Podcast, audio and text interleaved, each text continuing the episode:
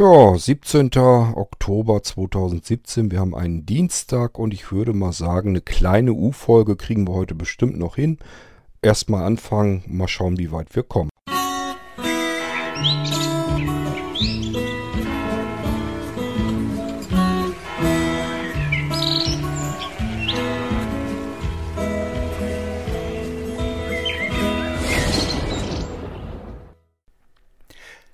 Hallo Kord zu den Pedalen am Klavier. Das linke Pedal ist ein Dämpfungspedal. Äh, das war auch das, was kaputt ging. Äh, das bewirkt, dass man halt etwas leiser wird. Das hätte ich schon gebraucht, weil ich habe, wenn ich laut spiele, habe ich einen lauten Anschlag. Und ich wollte natürlich wenn ich schon mal ein Klavier habe und kein Keyboard, die laut-leise Unterschiede auch richtig ausreizen. Das konnte ich dann nicht, also ich musste noch mehr darauf achten, etwas leiser zu spielen, was mir bei lauten Stellen manchmal dann eben auch schwer fällt. Ja, und das rechte Pedal ist ein, äh, ein äh, Hallpedal. Da bleibt der Klang also einfach liegen. Das äh, ging nicht kaputt. Ja, normalerweise sind die aus Metall schon irgendwie, glaube ich. Dankeschön, Wolfgang. Das habe ich in der Einzelheit mit Sicherheit noch gar nicht gewusst. Das wäre mir jedenfalls neu. Ähm, ist schön zu wissen, dass man mal genau erfährt, wofür die beiden Pedale da unten gut sind. Ähm, jetzt muss ich es mir nur noch merken. Das ist ja das nächste Problem. Ist ja mal toll, wenn man Sachen mal neu erfahren hat. Wird man am liebsten sich abspeichern, dass man die immer parat hat, wenn man es dann doch mal gebrauchen kann an Informationen. Dann stellt man fest, man hat das eben vergessen, weil man das nicht ständig gebrauchen kann, nicht ständig abruft und schon ist es wieder aus dem Augen, aus dem Sinn. Und ich mal schauen, ob ich es besser hinkriege, dass ich mich da in zwei Wochen immer noch dran erinnern kann. Ähm, ja, mal abwarten. Vielleicht kriege ich es ja hin.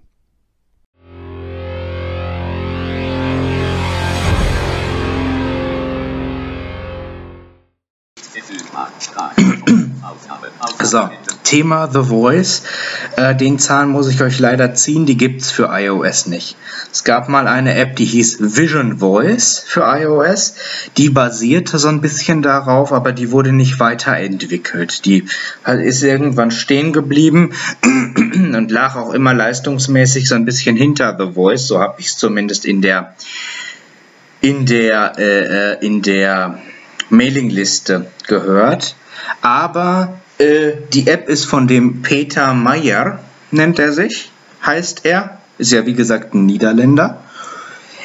Und ähm, die gibt es für Android und die gibt es für Windows. Ähm, die Webadresse kann ich euch mal geben, die Webseite. Das ist www.seeingwithsound, also Seeing, S-E-E-I-N-G, with Sound, alles zusammengeschrieben, .com. Seeingwithsound.com und Seeing with Sound als ein Wort geschrieben. Da werdet ihr dann die Webseite finden und da gibt es dann auch alle nötigen Informationen, die ihr zu der App haben könnt, inklusive APK-File für Android und so weiter. Braucht ihr gar nicht erst im Play Store gucken. Könnt natürlich die auch im Play Store runterladen, geht auch. Äh, und da findet man halt auch zum Beispiel die Windows-Version. Ähm, und wie gesagt, die macht nicht nur Farben hörbar, die macht tatsächlich auch Bilder hörbar. Ähm, Objekte hörbar, also 3D-Objekte und so etwas auch, aber muss wohl auch wirklich viel eingeübt werden. Also es ist jetzt nicht so, dass ihr die App installieren könnt und ihr wisst sofort, äh, was was ist oder könnt das irgendwie dann einordnen oder so. Das ist am Anfang, was da rauskommt, einfach erstmal ein ziemlicher Tonsalat und ein ziemliches Gepiepse ähm, und Gerausche. Und äh, da gehört einfach Training zu. Ähm, wenn euch das interessiert, könnt ihr euch ja mal in der Mailingliste auch anmelden. Da gibt es mit Sicherheit genug Leute, die da das Ding auch schon Jahre im Einsatz haben. Wie gesagt, ich bin da auch drin. Ähm, äh, und äh, die können auch dann entsprechend weiterhelfen. Naja gut, für diejenigen, die jetzt iOS haben, die müssten mal gucken. Also es wird mit Sicherheit im App Store auch sowas geben. Ich kann mich an eine App erinnern, die habe ich auch mal ausprobiert. Da habe ich auch über die Kamera einfach in den Raum reingehalten und das war jetzt nicht ein Tonsalat, sondern es war ein Ton, der eben seine Frequenz ständig geändert die hat, je nachdem letzten Endes, was man messen kann über die Kamera, ist ja nur die Lichtintensität und den Farbwert, den kann man auslesen und daraus kann man dann eben Ton ähm, äh, produzieren. Das hat diese App, die ich damals äh, ausprobiert hatte, auch so gemacht. Ähm, das heißt, je nachdem, wie dunkel es war oder wie, welche Farbwerte das Ding hatte, daraus wurde eben ein Ton generiert. Und so konnte man ungefähr wissen, aha, das scheint jetzt ein helles, helles Rot zu sein oder da scheint überhaupt mehr Licht zu sein und hier weniger. Und das konnte man mit dieser App alles ausprobieren. Ich weiß gar nicht mehr, wie das Ding hieß. Ich müsste sie ja irgendwo noch installiert haben. Aber gut, ja, vielleicht hat sie es auch gar nicht mehr geschafft. Ähm, die ganzen 32-Bit-Programme sind ja alle mal abgekappt worden jetzt mit der letzten iOS-Version ähm, gut möglich, dass, das, dass die App vielleicht gar nicht weiterentwickelt wurde, so keine Ahnung. Ich habe mich da nie weiter mehr für interessiert, weil für mich war es nur eine nette Spielerei. Ähm, gut, kann ich mir aber vielleicht vorstellen, vielleicht ist das für Blinde tatsächlich ein Hilfsmittel, müsste man dann mal ausprobieren. Ähm, aber wie gesagt, wird es für iOS äh, sicherlich auch mehrere Sachen geben, müsste man mal ein bisschen auf die Suche gehen. Und ansonsten ähm, gibt ja sicherlich auch genug Hörer, die ein Android-Gerät haben. Für die ist das natürlich eine tolle Information. Die können dann auf der genannten Webseite mal nachsehen. Unter Windows, ja, musste man gucken. Da muss man ja dann auch erstmal wieder eine Kamera haben. Bei den Notebooks würde das so gehen. Allerdings hält man nicht das Notebook im Raum herum, um dann sich äh, den Ton ausgeben zu lassen davon. Ähm, das heißt, man müsste eigentlich irgendwie eine Webcam oder irgendwie was haben per USB anschließen und dann darüber das Kamerasignal auswerten. Ähm, ja, gut, muss dann jeder selber wissen. Jedenfalls ähm, hast du ja die Webseite genannt, Niklas, und damit kann ja jeder dann erstmal ein Stückchen weiterkommen.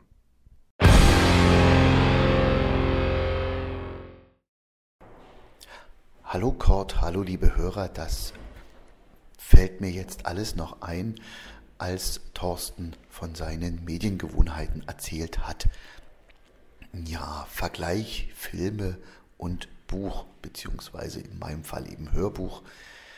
Ja, natürlich macht es äh, mehr Spaß, das Buch zuerst zu lesen und dann erst den Film zu gucken. Mir jedenfalls, weil dann kann ich den, dem Film mehr folgen. Ne? Da brauche ich keine Audiodeskription und kann dem Film mehr abgewinnen. Äh, andersrum, inhaltlich macht es natürlich auch oft mehr Spaß, den Film zuerst zu gucken und dann das Buch zu haben, weil das Buch viel mehr natürlich äh, in die Tiefe geht. Aber ich glaube, der erste Modus ist der bessere für mich. Ja, Audiodeskription überhaupt, da habe ich oft ein Problem, dass das mir zu viel Information ist weil mich interessiert nicht, ob die ein grünes Kleid mit blauem Hut aufhat und äh, das überschüttet mich mit Informationen, mit die, die ich gar nicht irgendwie so schnell verarbeiten kann. Ich gewöhne mich aber dran, nach ein paar Minuten zuhören und dann, dann ist es ganz okay. Aber ich habe lieber, wenn, wenn überhaupt Filme, äh, dann welche mit vielen Dialogen, wo ich eben das am besten gar nicht so brauche unbedingt. Ist interessant, dass du das sagst. Das ist nämlich auch mein Problem mit der Audiodeskription. Da sind einfach für mich auch, ich frage mich halt ständig, wofür muss ich das jetzt wissen? Ich meine, ich sehe das Bild ja vielleicht sogar noch. Und äh, da wird ja wirklich, wird ja oft beschrieben, welche Klamotten die gerade anhaben. Und alles Mögliche an anderen weiteren Informationsballast, will ich ihn mal nennen.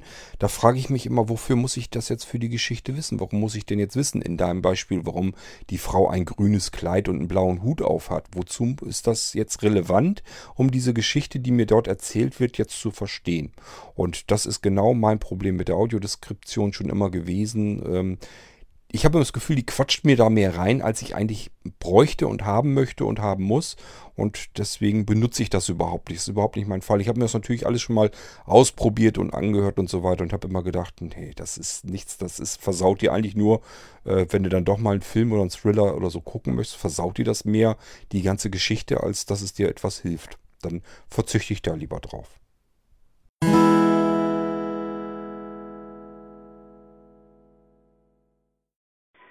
Hallo Kurt, Niklas hier.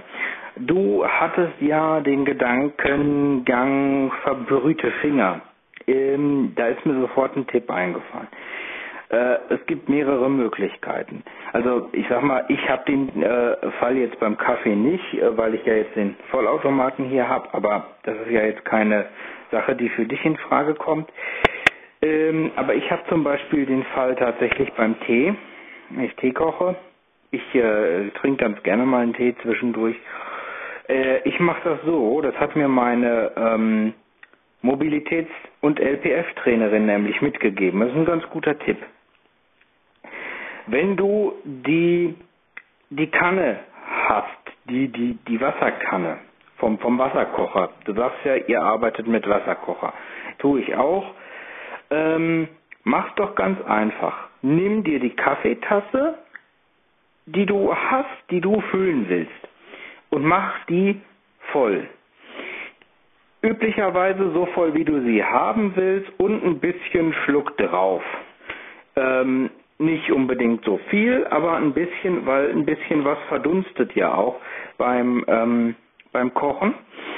Ähm, mach einfach einen Schluck mehr rein und dann hältst du wirklich, äh, wenn, wenn das Wasser gekocht ist, die Kanne über die Spüle und füllst die Tasse in der Spüle auf.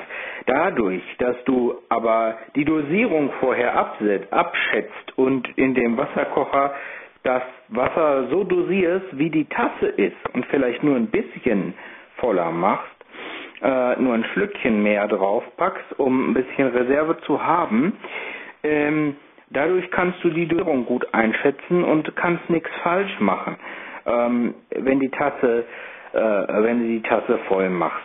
Denn dann kannst du abschätzen, wie viel will ich haben, wie viel muss ich ungefähr dazu nehmen fürs Kochen. Ähm, ne, das, äh, das geht eigentlich ganz gut. Denn dann äh, ist die Gefahr nicht so groß, dass man sich da vertut. Also wirklich die Tasse so voll machen, wie du sie haben willst, vielleicht ein bisschen mehr rein, das reicht oft schon, dann hast du eigentlich eine gute Menge. Und dann hast du vor allen Dingen die passende Dosierung, weil du halt die Menge hast, die in deine Tasse passt und du in, die, in die du in deiner Tasse haben willst. Ähm, das mache ich so. Was es auch noch gibt, das habe ich auch hier liegen, benutze ich aber gar nicht, kann man aber auch nehmen, ist tatsächlich so ein Hilfsmittel so ein Pieper. Das ist wie so ein, also das ist wie so ein Temperaturfühler oder nee, kein Temperaturfühler, eher ein Feuchtigkeitsfühler. Der, den hängst du dir aufs Glas oder stell, hängst den dir über die Tasse und da sind dann so Metallfühler dran, die fühlen in die Tasse und wenn das einen bestimmten, also wenn das diese Fühler berührt, die Flüssigkeit, dann fängt der an, ein Geräusch von sich zu geben. Und wenn die Tasse dann voller wird, äh, dann äh, wird der auch schneller von dem Geräusch her. wie so ein Piepen. Ähm, oder bei mir ist es so ein, so ein Schrebbeln eher irgendwie, also ein, ein Geräusch auf alle Fälle. Das gibt es auch noch, ist aber was, was ich seitdem ich diese, diesen Trick äh, mit dem Abmessen, mit dem Dosieren von dem Wasser über die Tasse direkt, bevor ich Kaffee trinke äh, oder Tee trinke, äh, seitdem ich den Trick gelernt habe, brauche ich das nicht mehr. Ja, so mache ich das. Vielleicht hilft dir das weiter. Ciao. Ja, Niklas, das mit der Tasse habe ich sogar schon mal ausprobiert. Das geht natürlich, funktioniert allerdings nur, wenn man wirklich nur eine Tasse machen möchte. Und es ist oft genug. Normalerweise ist es so, dass Anja da ist oder ich möchte sogar, weiß von vornherein, ich möchte danach noch eine Tasse trinken. Und dann hast du das Wasser eben auch schon heiß, brauchst bloß noch mal ganz kurz anknipsen, musst nicht warten, bis ganz von vorne wieder am Kochen ist. Also, ähm, das funktioniert eben nur, wenn du wirklich weißt, okay, ich möchte jetzt eine Tasse, brauche ich mehr nicht. Dann klappt das ganz gut, aber sobald du irgendwie mit mehreren Tassen hast, das Problem Problem natürlich dann auch wieder. Ähm, diesen anderen, diesen Fühler, das Hilfsmittel, muss ich mir mal überlegen, ob ich da mal vielleicht noch gucke. Ähm, vielleicht wäre das ja durchaus eine Hilfe. Ähm, ja, im Moment scheue ich noch so ein bisschen zurück, dass das Ding da auch wieder erstmal rumliegt, aber das muss ich mir nochmal durch den Kopf gehen lassen. Ich muss immer mit solchen Sachen, muss ich erstmal so ein bisschen gedanklich warm werden. Gut möglich, dass das für mich eine Hilfe wäre, die ich benutzen will. Ich sage ja, so ganz schlimm ist es ja nicht. Ähm, es kommt meistens, funktioniert es bei mir tatsächlich noch mit dem Gehör ganz gut. Wenn es komplett äh, umgebungsmäßig äh, geräuschlos ist, dann kann ich tatsächlich hören, wann die Tasse so ungefähr voll ist. Und das funktioniert relativ zuverlässig, wenn dann doch mal irgendwie was ist, dass es ein bisschen zu viel ist, plattert über. Ich sage ja, ich halte die Tasse über der Spüle und dann ist das eben so. Dann ist das auch nicht ganz so tragisch. Ähm, also ich habe da noch nicht so ein Riesenproblem mit, aber ich könnte mir auch vorstellen, das wird halt schlimmer und es gibt bestimmte Situationen, da funktioniert das Ganze eben gar nicht und da wäre es vielleicht manchmal gar nicht so schlecht, wenn man sich da irgendwie behelfen könnte. Von daher schönen Dank für die Information. Jetzt muss ich mir die bloß mal durch den Kopf gehen lasse, lassen und äh, erstmal mit dem Gedanken so ein bisschen warm werden. Könnte durchaus sein, dass ich mir da irgendwie was dann entsprechend überlege.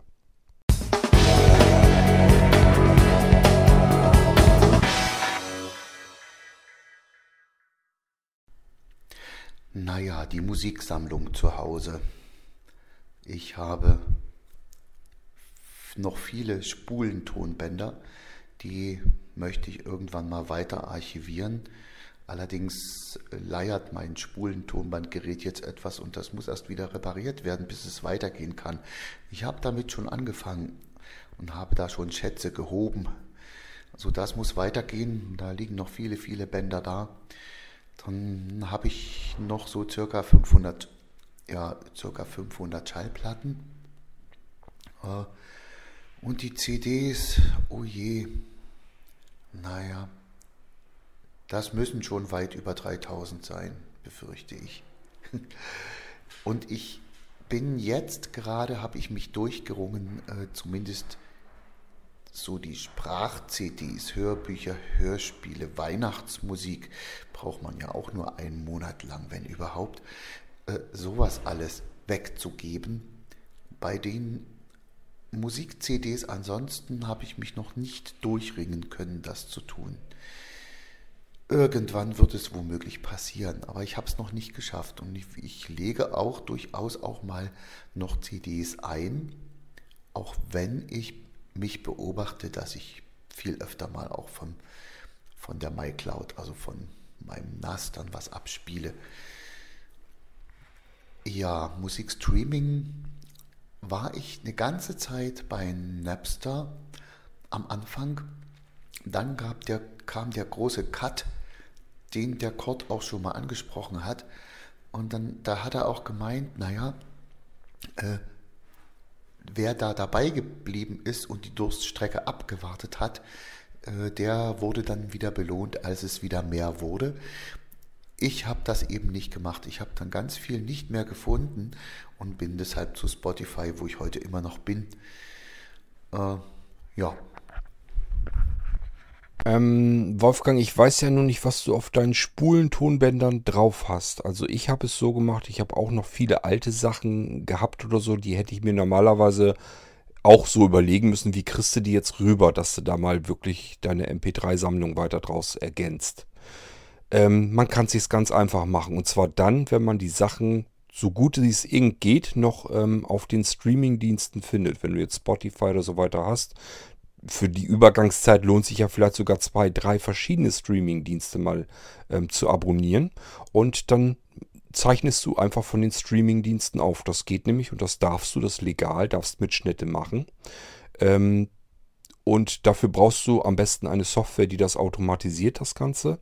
Und dafür nimmst du ähm, Audials oder früher hieß es dann TuneByte. Ich glaube, es gibt noch eine abgespeckte Version von Audials, die nennt sich, glaube ich, immer noch TuneByte. Sicher bin ich mir allerdings nicht. Ich bin da schon, äh, dieses Audials, da bin ich schon seit Ewigkeiten dabei. Ich gönne mir zwischendurch mal immer wieder ein Update von den Dingern. Und damit äh, zeichne ich meine Musik auf, so wie ich sie brauche. Und das mache ich auch ohne schlechtes Gewissen zu haben, denn erstens, Mitschnitte sind völlig legalisiert. Das ist überhaupt kein Problem. Man darf eben nur keinen Kopierschutz überwinden.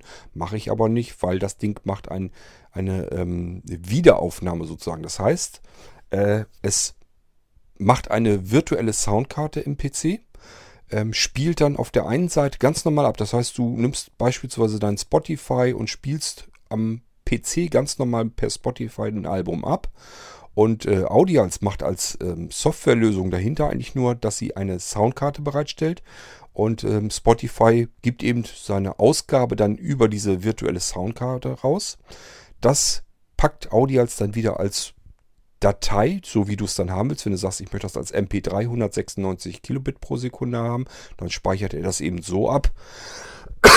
so, das geht als Datei hin und das Schöne ist, äh, Audials kann im Normalfall immer ganz gut erkennen, was ist das für ein Album, dementsprechend auch die Titel, benennt das alles fix und fertig um und macht auch die Ordnerstruktur gleich wieder so, wie du es eigentlich dann auf der Festplatte haben möchtest. Also beispielsweise, so wie ich es dann auch habe, Interpret, Album, Titel. So, das kann man sich alles so einstellen und dann macht, geht das eben vollautomatisch. Das heißt, du machst dann zuletzt nichts anderes mehr als die Software anschmeißen, in dem Fall eben Audials. Und auf der anderen Seite gehst du dann rein in den Browser oder womit du dann Spotify abspielst unter Windows und spielst dann dein Album ab. Und das wird dann aufgezeichnet. So, jetzt werden viele sagen, oh, das ist aber fein, äh, das möchte ich auch haben. Gleich dazu erwähnt, Audials ist nicht barrierefrei bedienbar. Das heißt, ihr braucht eine sehende Person. Du müsstest also dich mit deiner Gabi davor setzen und dann könnt ihr das machen. Und das ist gesetzlich tatsächlich auch so drin, dass ihr das dürft. Das ist nichts Illegales oder so. Ihr dürft euch Mitschnitte machen. Das rührt immer noch davon her, dass man sich beispielsweise auch aus dem Radio ja Mitschnitte machen konnte. Du kennst das ja sicherlich immer noch, dass man mit seinem Kassettenrekorder eben am Radio gesessen hat und hat dort seine private Aufnahme gemacht. Das durfte man damals, das darf man heute immer noch. Macht ja sonst alles keinen Sinn. Wofür habe ich denn sonst ein Kassettendeck und wofür hatte ich einen Videorekorder? Mittlerweile vielleicht CD-Rekorder oder ähm, ja, Festplattenrekorder. Das gibt's ja alles. Man muss also Sendungen ja irgendwie mitschneiden können. Das darf man auch. Das ist gesetzlich so geregne, gere, äh, geregelt und dementsprechend darfst du dir deine Musik von Spotify auch mitschneiden. Wollen die Streamingdienste natürlich immer nicht so gerne haben und wollen auch nicht, dass das bekannt wird. Und ähm, ja, aber es ist halt so und deswegen kannst du das ruhig so machen. Das Einzige, was du natürlich nicht darfst, ist dann deine Mitschnitte und so dann fröhlich in der Verwandtschaft äh, verteilen und weitergeben und so weiter. Ähm, das geht bis zu einer bestimmten Grenze tatsächlich auch. Ich glaube, der äh, Gesetzgeber redet davon fünf bis sieben ähm, Kopien darf man maximal äh, in seiner Verwandtschaft und im Freundeskreis noch äh, rumgeben. Zumindest war das nach meinem letzten Kenntnisstand noch so. Da müsste man mal aktuell gucken, nicht, dass sich da zwischendurch was verändert hat. Aber äh, das ist alles rechtlich in Ordnung. Das kann man machen. Und ähm, ja, ich habe dir jetzt erzählt, wie du das machen kannst, äh, wenn du jetzt auf deinen Spulenbändern und so weiter noch ganz viele alte Musik hast. Aber diese Musik ähm, gibt es bei Spotify beispielsweise. Dann zieh die die da raus. Musst du natürlich dann mit Hilfe von Gabi eben einmal machen. Aber da kann man sich eben mal einen Abend zusammen hinsetzen, klickt sich die Dinger alle rein. Wenn du es kannst, macht ihr einfach eine Playlist schon fertig am, äh, am iPhone. So mache ich das. Wenn ich jetzt irgendwie weiß, ich möchte das Album und das Album, möchte ich mir archivieren, möchte ich mir mitschneiden.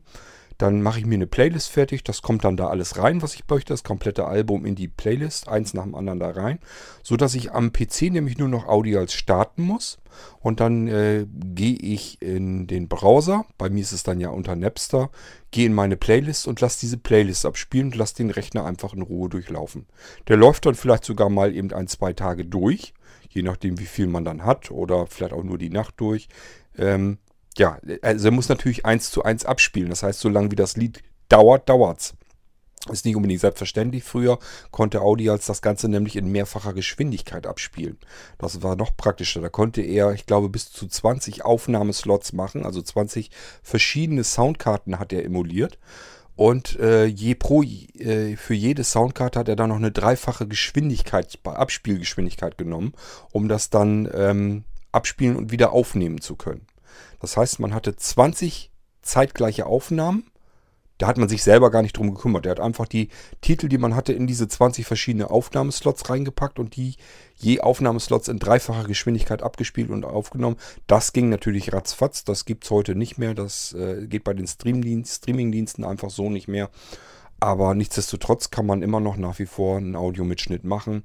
Da kann dir keiner was dagegen sagen. So, ja, da kannst du dir vielleicht mit behelfen.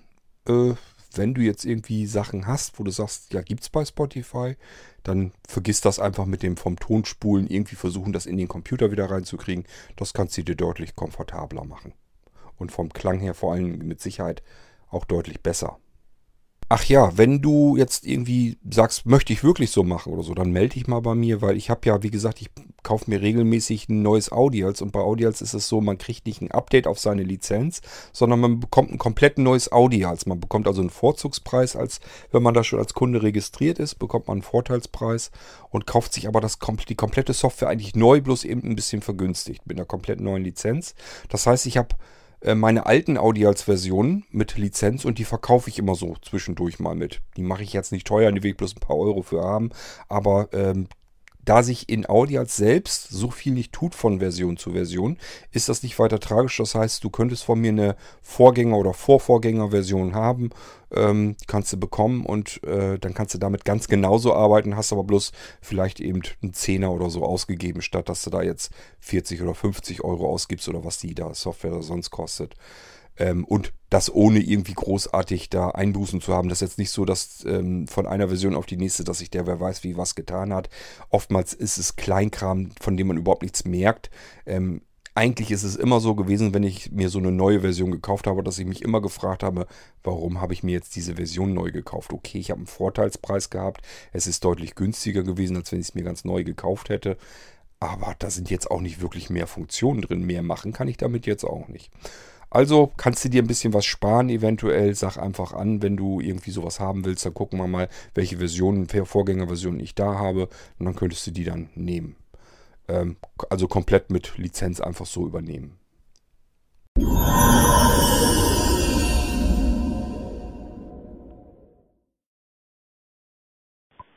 Hallo, Dennis hier.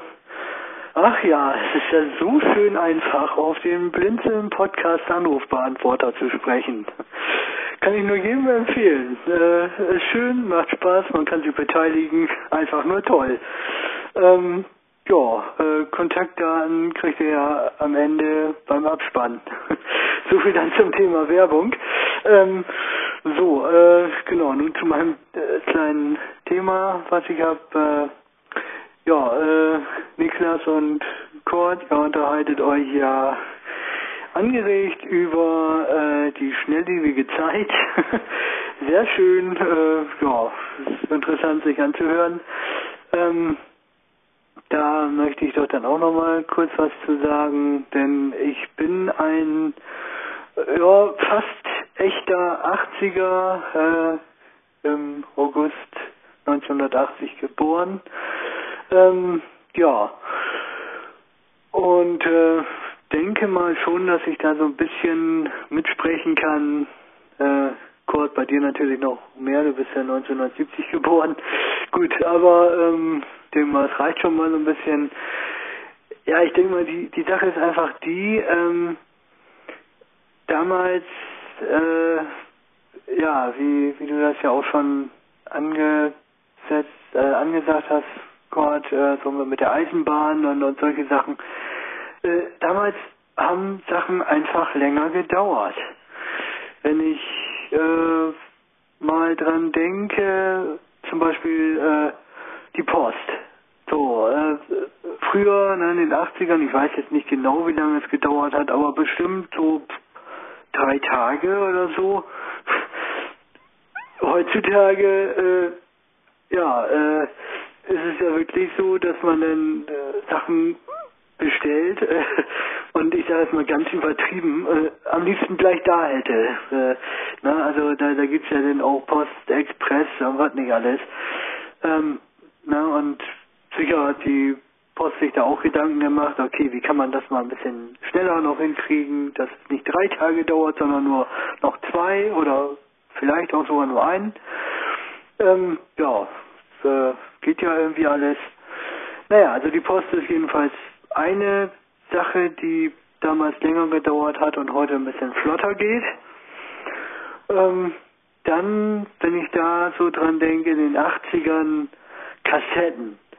Was habe ich damals immer, äh, wenn ich mal was gesucht habe, ne, irgendwie äh, verschiedene Aufnahmen sei es ja, Musikstücke zum Beispiel, ähm, und, und äh, hatte dann wirklich Lust gehabt auf ein bestimmtes Musikstück und musste dann aber mal eben so eine 60er Kassette mal eben durchspulen, wo ich denke, ach, wo hatte ich das denn jetzt noch äh, mit aufgenommen und dann äh, hatte ich mir dann äh, ja, ne, Kassette gespult, bisschen wieder angehört und gedacht, ja, ja, ich glaube, ich bin schon mal auf der richtigen Kassettenseite.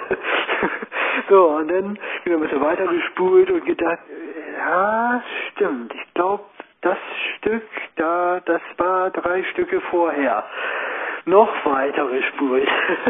so, also auch bei Kassetten war es so, es, es hat damals ewig gedauert, ne? So, und, und wenn man da nicht auch noch ein bisschen Ordnung hatte, sondern alles äh, vielleicht auch noch so ein bisschen ungeordneter auf die Kassetten aufgenommen hatte, so nach dem Motto, oh, da habe ich ja noch eine halbe Kassettenseite frei, da kann ich ja, muss ich mal drauf machen.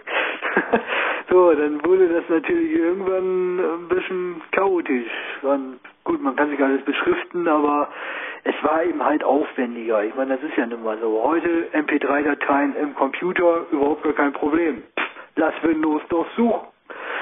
Äh, ne? Also gut, Tagging äh, mit MP3-Takt oder anderen Sachen ist das natürlich äh, schon sinnvoll, aber im Prinzip, ne, Dateinamen und so und ja, Windows kann das dann ja alles finden.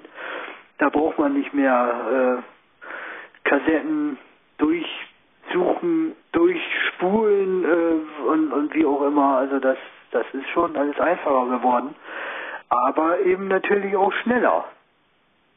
Was früher ne, eine, halbe Stunde gedauert hat, bis man dann mal sein Lieblingsstück gesucht hat, ist heute innerhalb von äh, einer Minute erledigt, weil Windows äh, kann das ja mal eben durchsuchen. Natürlich auch Apple. äh, denk mal, die haben auch eine Suchfunktion. Äh, ja, das geht heute jedenfalls schneller. Naja, und auch viele andere Sachen. Also wenn ich jetzt mal einfach so, so an die Innenstadt denke, so, ähm, ja, so meine Kindheit, wo, wo ich denke, ja, auch da so ne, gemütlich durch die Innenstadt laufen. Man hat Sachen gesucht und, und tralala, so und, und ja, es war alles so, so ein bisschen ruhiger, vielleicht fand ich so und heutzutage, ähm, ja, weiß nicht, also äh, ob, ob man es hektischer nennen soll. Ich, ich denke mal, in gewissen Bereichen ist es hektischer. So und und ja, wenn man dann so die die größeren Dimensionen sieht, so ich sag mal äh, Jobs, ne, ähm, ja, es wird immer mehr abverlangt und, und äh, man muss immer mehr tun. Dort äh, Chefs sehen gerne, wenn man dann auch noch Überstunden macht und Wochenende arbeitet und so. äh, also es, es ist schon alles ein bisschen verrückter geworden, das muss man schon mal sagen. Und äh, natürlich ermöglicht die Technik ja auch einiges. Ne? Das, äh, ja, früher äh, Ne, eine, eine Schreibkraft mit der Schreibmaschine, äh, die war froh, wenn sie nach acht Stunden dann mal nach Hause durfte. Äh, Sage ich jetzt mal übertrieben vielleicht auch, ne? aber äh, so, das war eben alles ja noch ein bisschen anstrengender.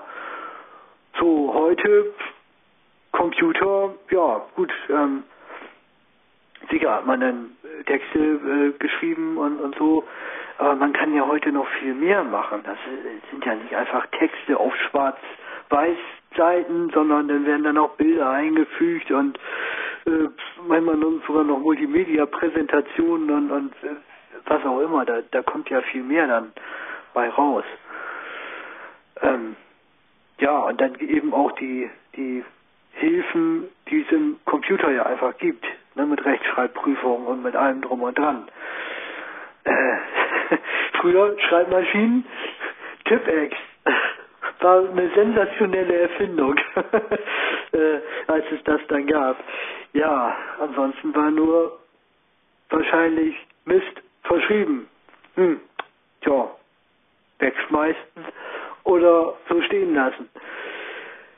Naja, das sind alles so Sachen, denke ich mal, wo man sagen kann, früher war es ruhiger, ne, so, also äh, ja ruhiger, äh, insofern, dass es länger gedauert hat, bis irgendeine Sache passiert ist.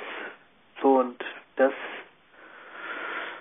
ja, vielleicht auch eine Sache, ähm, sag mal, hat ja auch dann wieder was mit Vorfreude zu tun, wenn ich jetzt gerade mal so an die Post denke, äh, ne, dass man was bestellt hat und also bei irgendeinem Versandhändler äh, wie, wie äh, Otto oder was es da sonst noch so gab, Neckermann und Co.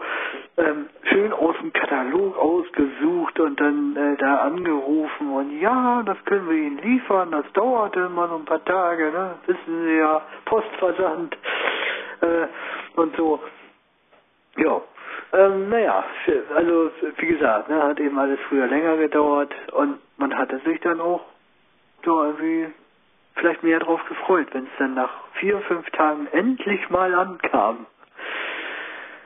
Tja, naja, alles hat seinen Vor- und Nachteil. Ähm, so würde ich das auch sehen. Ich denke, ich denke mal, ich muss jetzt nicht alles nochmal wiederholen. Es kam ja schon einiges zur Sprache, ne, auch in Sachen Technik und so weiter. Ja, ähm, doch, eine, eine Kleinigkeit habe ich noch. Ähm, ich war äh, einfach mal so toll und habe mir einfach mal die 90er in meinen PC zurückgeholt, weil die Zeit für mich doch auch einfach schön war. Ähm, hat eben wohl auch was mit diesem gefühlt schnelllebigen und und ja irgendwie zu tun. Ich, ich weiß nicht, ich fand die 90er irgendwie schön. Und da war ich ja, das habe ich aber glaube ich auch schon mal erzählt, darum hier nur noch mal ganz kurz. Ähm, äh, fand ich sehr schön, dass es eine Möglichkeit gab, ähm, diese Windows-Sounds aus den 90ern äh, sich mit Soundprofilen, die es irgendwie im Download irgendwo habe ich die im Internet gefunden, äh, als als ZIP-Datei äh, konnte man die sich runterladen und ja, habe ich eingespielt auf meinem schönen Windows 10 Rechner. habe ich schöne alte 90er Sounds, wunderbar. Und was ich gerade vor drei, vier, fünf Wochen, weiß ich, naja, vielleicht war es schon ein bisschen länger her. so viel dann zum Thema Zeit. Äh, aber ich, äh, also ich hatte dann wirklich auch nochmal Lust gehabt, mir so einen Sound vom Diskettenlaufwerk äh, mit einzubauen. Ja, und dann habe ich da auch so ein bisschen gebastelt. Ähm, Gab es irgendwo bei YouTube so ein Diskettenlaufwerk-Sound. ähm, ja, mir den runtergeladen und, und so weit zurechtgeschnibbelt mit Audacity. Und habe dann da so äh, Verknüpfungen mir gebaut und, und ein kleines Tool noch. Ich glaube, das war aber einfach nur eine Batch-Datei. Also irgendwie habe ich jedenfalls hingekriegt, dass ich jetzt, wenn ich den Windows Explorer aufmache, erstmal mir schön 10 Sekunden lang Diskettensound anhöre, bevor dann schön der Windows Explorer aufgeht. Wunderbar. Ja, so kann man sich die alten Zeiten dann auch wieder zurückholen. Technik macht möglich. Gut, so, so viel dann erstmal wieder dazu. Und ich werde jetzt erstmal schön gemütlich Abendbrot essen.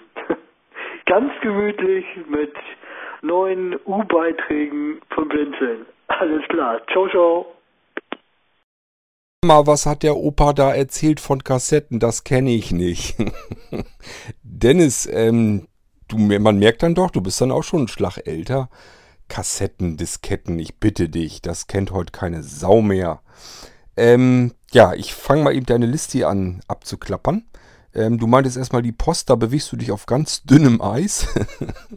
du weißt, ich habe da ein bisschen mehr Einsicht und ich sage dir, dass ähm, du deine Pakete teilweise dann schon am nächsten Tag bekommen möchtest oder zumindest am übernächsten Tag und so weiter. Das geht auf Knochen der Postleute, der Postzusteller, also diejenigen, die wirklich tagtäglich arbeiten. Äh, das hat man auf deren Rücken gemacht. Klar, man hat natürlich die Technik entsprechend auch angepasst, alles ein bisschen moderner gemacht, damit alles schneller ist. Aber letzten Endes, ähm, die Leidtragenden sind die Postzusteller. Fragt die mal, die Älteren, die schon länger dabei sind, fragt die mal, wie sich ihr Beruf im Verlaufe der letzten nur 10, wenn du hast, vielleicht sogar 20 Jahre, wie sich das verändert hat. Die werden dir aber einiges zu erzählen haben. Mit den Kassetten äh, darauf dann bestimmten Titel suchen ja, ist natürlich ein Problem immer gewesen. Bei Musik ist einer, eine Sache, aber was du vielleicht so nicht mehr viel mitgemacht hast, weiß ich nicht. Ähm, es gab ja auch Software auf Kassetten. Also ich weiß noch, dass ich an meinem C64 gesessen habe mit meiner Datasette und bestimmtes Programm gesucht habe. Das ging eigentlich nur mit dem Zählwerk da drin. Das heißt, man muss die Kassette ganz an den Anfang spulen. Dann hat man den Counter des Zählwerk auf Null gesetzt und dann hatte man sich notiert, wo ein bestimmtes Programm anfängt und hat man vorgespult und dann an der jeweiligen Zählerstelle aufgehört, ein bisschen davor. Dann hat man dem Computer gesagt, ich möchte ein Programm laden. Der hat dann wiederum gesagt, ja, drück auf Play. Und dann hat man auf Play gedrückt und dann hat er so lange gewartet, bis er den Anfang gefunden hat. Und ab da hat er dann eben das Programm geladen. Ähm, tja, komfortabel, weiß ich nicht, war es nun sicherlich nicht.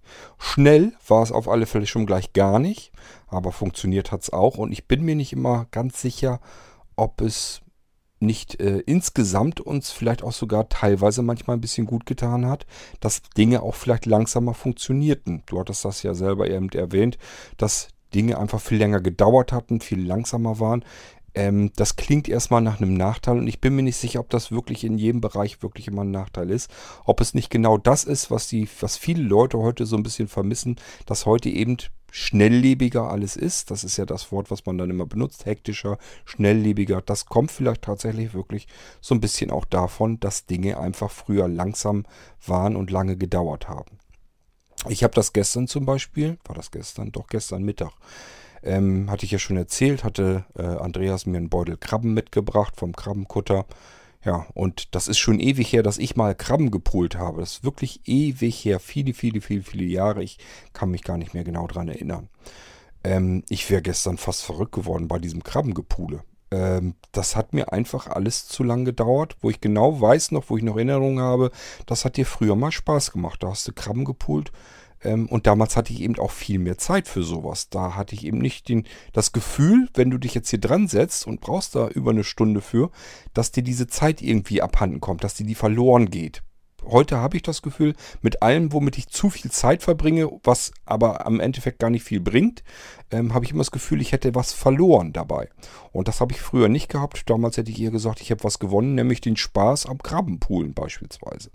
Das Empfinden habe ich heute nicht mehr. Also ich habe mir gestern wirklich geschworen, ich werde mir mit Sicherheit keine Krabben mehr zum Poolen kaufen. Gibt nur noch gepoolte und fertig bezahle ich lieber ein bisschen mehr und mache da meine Nerven nicht kaputt mit. Ähm, Genauso ist das ja mit allen anderen Sachen. Wir können uns auch gar nicht mehr längere Zeit auf Dinge konzentrieren.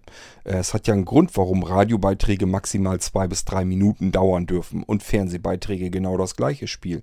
Es wird sich ja gar nicht mehr ausgiebig über ein Thema unterhalten. Und selbst wenn jetzt irgendwelche Sendungen sind, wo zum Beispiel über aktuelle politische Geschehen oder so diskutiert wird, muss man mal drauf achten. Das ist ein ständiges Rüberrasseln über verschiedene Themen. Das wirklich im Einzelnen zu besprechen und so lange, bis wirklich alles ausgesprochen ist, was es zu dem Thema zu sprechen gibt, das gibt es ja überhaupt nicht mehr. Auch da hat man immer die Zwangsjacke, das Format der Fernsehsendung, die dann vielleicht eine Dreiviertelstunde bloß geht oder von mir aus auch eine Stunde, aber man kriegt das eben erschöpfend dort nicht alles rein diskutiert. Und dann ist eben alles, hat man immer das Gefühl, man hat diese Sendung angeguckt und es wurde eigentlich trotzdem nur an der Oberfläche herumgekratzt. Man ist genauso weit am Ende der Sendung wie eben am Anfang und das bringt alles nicht ganz viel. Ähm, ja, wir können uns also auch gar nicht mehr so richtig auf lange Sachen konzentrieren und es wird auch einem einfach gar nicht mehr angeboten.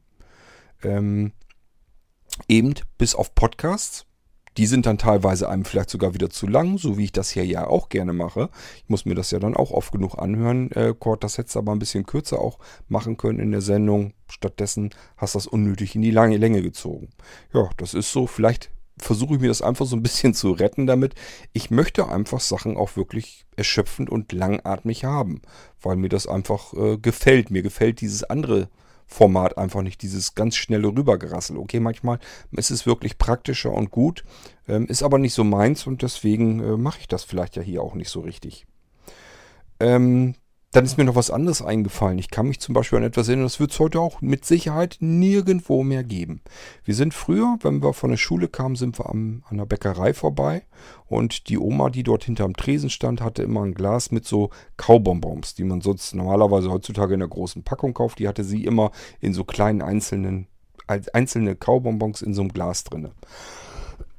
so, wenn wir dann unsere ein oder zwei Mark dann in der Hosentasche hatten, haben uns überlegt, was können wir dann da verkaufen, wo, wo kriegt man dann am ehesten, am meisten was für die paar äh, Münzen jetzt wieder. Denn diese Kaugummbonbons, die haben immer zwei Pfennige gekostet. So, was haben wir gemacht? Wir sind allen Ernstes mit unserer ein oder zwei Mark dorthin und haben dafür Kaubonbons gekauft. Da musste die gute alte Frau äh, dieses Glas hervorholen, auf den Tresen gestellt, hat unsere ein, zwei Mark dann eben abkassiert und hat dann erstmal ist dann angefangen zu zählen. Wenn ein Bonbon zwei Pfennige kostet, kann man sich ja selber ausrechnen, wie lange sie zählen musste, bis sie für zwei Mark die Bonbons für uns zusammen hatte. Die hat aber jeden einzelnen abgezählt. Glaubt nicht, dass sie da irgendwie nur so huschi-fuschi drüber und so ungefähr stimmt's, sondern es wurde jeder einzelne Bonbon gezählt und dann konnten wir das, konnten wir die Dinger so mitnehmen und waren dann eben froh, dass wir für unsere 2 Mark so viele Kaubonbons gekauft hatten. Statt dass man einfach sagt, ich mache mir so eine Zehnerpackung nochmal mit fertig oder packt die in eine Tüte und verkauft die dann für eine Mark oder so, hat sie das eben nicht gemacht, sondern sie hatte für zwei Pfennige Kaubonbons da wird sich heute kein Mensch mehr die Arbeit und Mühe machen, für zwei Pfennige überhaupt irgendetwas anzubieten und dann sich hinzustellen. Ich weiß gar nicht mehr wie lang, also gefühlt würde ich sagen, hat sie da bestimmt zehn Minuten gestanden und gezählt. Es wird wahrscheinlich weniger gewesen sein, keine Ahnung. Aber dafür hatte man damals die Zeit, die war es einem scheinbar offensichtlich auch noch wert. Und äh, das hat dann eben gedauert, so lange wie es gedauert hatte. Das ist so ein typisches Beispiel, was damals eben ganz normal war. Da hat sich keiner Kopf drum gemacht die Zeit, die es gedauert hat, hat es eben gedauert. Ähm, und das ist etwas, was es heute nirgendwo mehr geben würde. Das würde einem nirgendwo einfallen, auch nur annähernd, sich dahinzustellen für eine Mark oder zwei Mark, äh, da zehn Minuten zu investieren, um diese blöden Kaubonbons durchzuzählen. Ja, auch nur eins von vielen, vielen Beispielen, woran man erkennen kann, es ist irgendwas in der Zeit ganz offensichtlich passiert. Das ist nicht nur irgendwie was Gefühltes, sondern da ist etwas passiert, und ähm, das ist das, wo viele eben hinterher trauern und äh, wo viele sagen, das habe ich damals als schöner empfunden. Das geht mir so, das geht vielen anderen auch so, lässt sich nicht wegdiskutieren, nur es bringt uns nicht ganz viel, weil die Zeit kriegen wir nicht wieder her. Und ähm, da kann man natürlich immer was gegen tun, aber letzten Endes kann man die Zeit trotzdem nicht verändern, weil alles um, um einen herum verändert sich ja nicht mit. Ich kann eben nicht in ein Geschäft gehen und sagen, ich möchte für zweimal Kaubonbons haben, die dann zwei Pfennige kosten und stückweise abgezählt werden. Das ist, egal ob man das jetzt für gut findet oder nicht für, äh, gut findet, äh, wir selbst würden es gar nicht mehr wollen wahrscheinlich. Wir würden uns nicht freiwillig vor den Trese stellen, so lange warten, bis sie da die Dinger durchgezählt hat. Aber das sind alles Sachen, da erinnert man sich zurück und man hat das komischerweise als schöner in Erinnerung, weil einfach Zeit vorhanden war. Und diese Zeit gibt es heute nicht mehr. Die ist nicht mehr vorhanden. Die hat man selber nicht mehr, die gönnt man sich auch nicht mehr. Auch wenn man sich sagt, man plant sich Pausen und so weiter, alles ein, Ruhepausen. Nichtsdestotrotz, alles um einen herum spielt das Spiel aber ja nicht mit. Es machen ja nicht alle diese Ruhepausen, sondern man kann nur versuchen, seine eigene kleine Insel zu bauen. Das ist eben kein vollwertiger Ersatz für das insgesamte Gefühl, das man damals eben im Leben hatte. Ja, das ist nochmal das, was ich noch dazu loswerden konnte. Und äh, ich schaue mal eben, was wir noch für Audiobeiträge haben. Zum Thema Hörspiel. Also ich habe ja schon erzählt, ich schneide ganz viel äh, in Reihe praktisch vom öffentlich-rechtlichen Rundfunk mit, habe aber auch Hörspielprojekt und dergleichen im Visier. Und ich höre, wir hören ganz viel Hörspiel. Es gibt aber bestimmte Arten von Hörspielen, die ich auch nicht mag. Und manchmal erkennt man das schon am Vorspann, wenn über ein Hörspiel schon zwei, drei Minuten vorher erzählt und das Hörspiel erklärt wird, dann ist es schon, da kommt schon das erste Warnschild. Und wenn in einem Hörspiel Sätze vorkommen, die ständig zwei, dreimal hintereinander wiederholt werden, da weiß ich auch schon, nee, das, da ist nicht so richtig was für mich. Ja. Äh, ich hole auch viel von einem Hörspielserver, der gerade in Blindenkreisen sehr beliebt ist. Das machen Leute aus Berlin, die sind da ganz engagiert. Das ist aus einem Van Dusen äh, Club hervorgegangen äh, und bewegt sich so, naja, äh, zwischen geduldet und so ein bisschen im rechtsfreien Raum. Also die Medienanstalten wissen davon auch. Und gerade als Blinder hat man da sehr viele Chancen, sich was runterzuziehen. Kostet einen kleinen Jahresbeitrag. Also das nutze ich auch noch sehr, wenn ich mal was nicht mehr finde oder mir mal was wirklich im Radio durch die Lappen geht oder was kaputt ist oder ja. Äh, in deine empfohlenen Hörbücher mit Hörspielelementen, das interessiert mich. Hast ja auch Ausschnitte vorgespielt, da muss ich unbedingt mal reinhören, mal sehen, wo ich das kriege, ob ich das auch bei Spotify finde. Ansonsten, ja, äh, Serien. Irgendwer, ich glaube, es war der Niklas, hat The Cruise erwähnt. Dem kann ich nur beipflichten. Ähm, das war toll. Äh, was mir so noch einfällt in der Art ist äh, Darknet. Da gibt es irgendwie auch fünf Folgen, haben wir neulich mal wieder gehört. Das ist auch eine sehr schöne Sache. Und äh, an älteren Dingen, ja, so aus den 70ern war das, glaube ich, schon. Die Triffids. Auch sehr schön. Die Hörspiele, die ich meinte von Sebastian Fitzek, wirst du eigentlich nur über Audible bekommen. Ähm, oder eben, ich denke mal auf CD oder so wird es das auch geben. Ähm, dann wahrscheinlich bei Amazon, weil Audible ja zu Amazon gehört. Ähm, ich kann dir sonst nur sagen, mach mal ein kostenloses Probeabo bei Audible. Und äh, dann nimm dir einfach diese Dinger von Sebastian Fitzek und hör dir die mal an. Äh, oder ja, wenn du sagst, das bringt mir jetzt mit Audible auch nicht ganz viel, weil du hast eigentlich nur ein Hörspiel kostenlos ähm, oder ein Hörbuch vielmehr dann kostenlos pro Monat, kommst also auch nicht ganz weit. Ich weiß nicht, manchmal hat man Glück und kann so ein drei Monate kostenlos Abo abschließen, manchmal ist es nur ein Monat. Ähm, sonst musst du dir einfach überlegen, ob es dir das wert ist, ähm, die Dinger zu kaufen. Wie gesagt, ich finde, die sind jeden Euro wert, die die Dinger kosten. Aber das muss ja jeder selber wissen. Ähm, aber so bei Spotify wirst du sie ebenfalls nicht kriegen. Es gibt keine Streaming-Rechte. Das hat damit einfach zu tun. Das heißt, die bekommst du vor bei gar keinem Streaming-Anbieter. Wirst du nur bei Audible bekommen. Dort werden sie natürlich auch eventuell dann gestreamt oder beziehungsweise dann ja doch in der App heruntergeladen. Ich weiß nicht, ob du von Audible die App am iPhone schon mal ausprobiert hast und die kennst. Jedenfalls damit geht das und dann kannst du dir die Dinger dann äh, dort besorgen und kannst dir die anhören. Und ich kann dir sagen, es wird sich lohnen. Äh, das ist so ziemlich mit das Spannendste, was ich bisher in meinem Leben an Hörspiel, Hörbuch äh, gehört habe. The Cruise, ja, habe ich auch natürlich alle Teile durchgehört und fand das Ding genauso spannend. Darknet kenne ich nicht, müsste ich mal gucken, wo ich das mal irgendwie ähm, noch bekommen kann, wo ich mir das anhören kann. Ähm, ja, ist ja immer nicht so ganz einfach bei den Hörspielen über die äh, öffentlich-rechtlichen. Ähm, manchmal kommt man noch eine Weile dran, dann nehmen sie es dann doch wieder von der Webseite runter, dass man es dann doch nicht runterladen kann. Ähm, äh, bei mir ist vor allen Dingen das Problem immer, ich sag mal, bei den öffentlich-rechtlichen, was neu an Hörspielen produziert wird, würde ich mal für mich persönlich, für mich ganz persönlich einschätzen, 95% dessen kann ich mir nicht antun. Das sind meist so diese, ich nenne sie moderne Hörspiele, da kann ich nichts mit anfangen. Ich will, wenn, dann will ich so diesen schönen alten Krimi, den man früher im Radio hatte, das sind so Hörspiele, die finde ich ganz gut. Oder wenn irgendwie so Mystery oder Thriller oder irgendwie sowas ist, prima. Ähm, aber das meiste von dem, was im öffentlich-rechtlichen Hörfunk produziert wird, das kann ich mir nicht antun. Das sind irgendwelche hypermodernen Sachen. Da komme ich nicht mit. Da bin ich einfach zu einfach gestrickt vielleicht dafür. Ähm, da sagt ja Harpe Kerkeling, äh, da haben sie eventuell nicht den intellektuellen Zugang dafür, als er sein Hurzlied gespielt hat. Und da würde ich mich dann auch dazu zählen.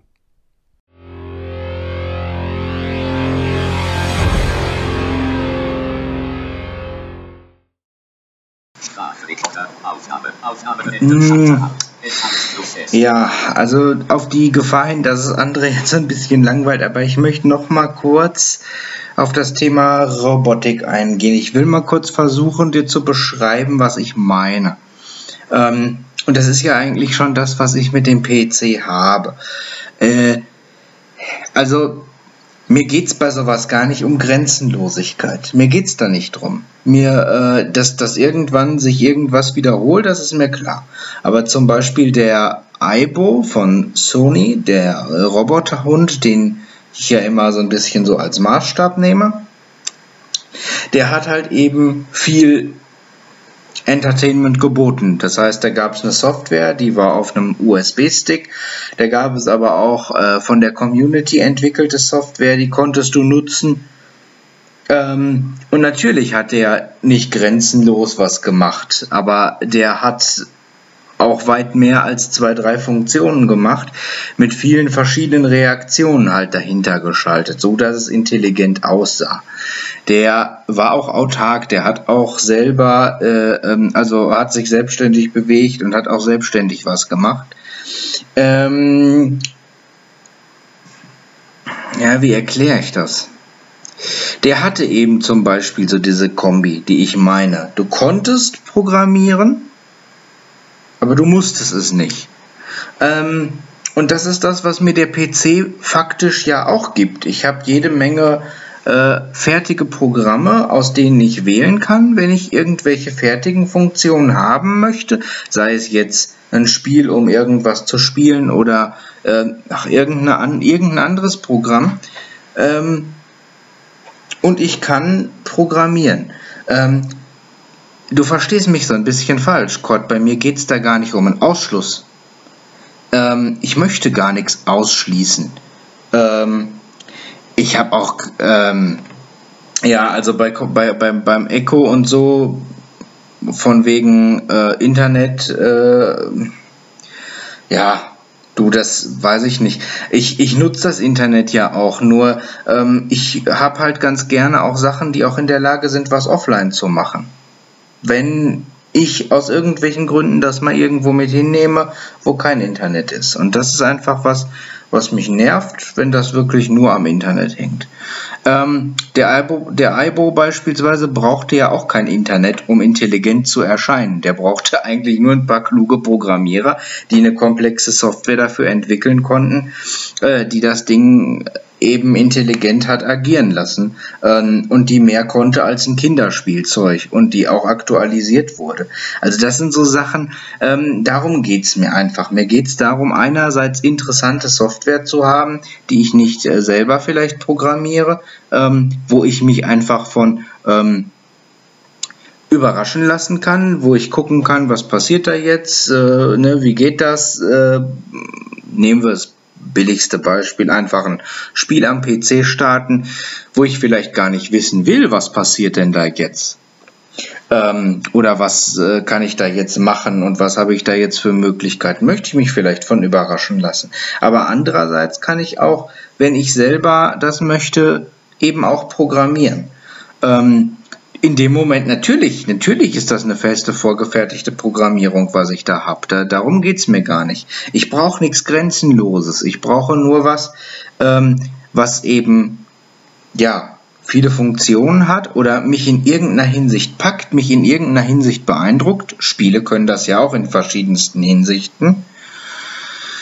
Ähm, und da gibt es ja auch dann durchaus viele Random-Funktionen und ähnliches. Also so ein Spiel wird mir zum Beispiel nicht allzu schnell langweilig, wenn es gut gemacht ist.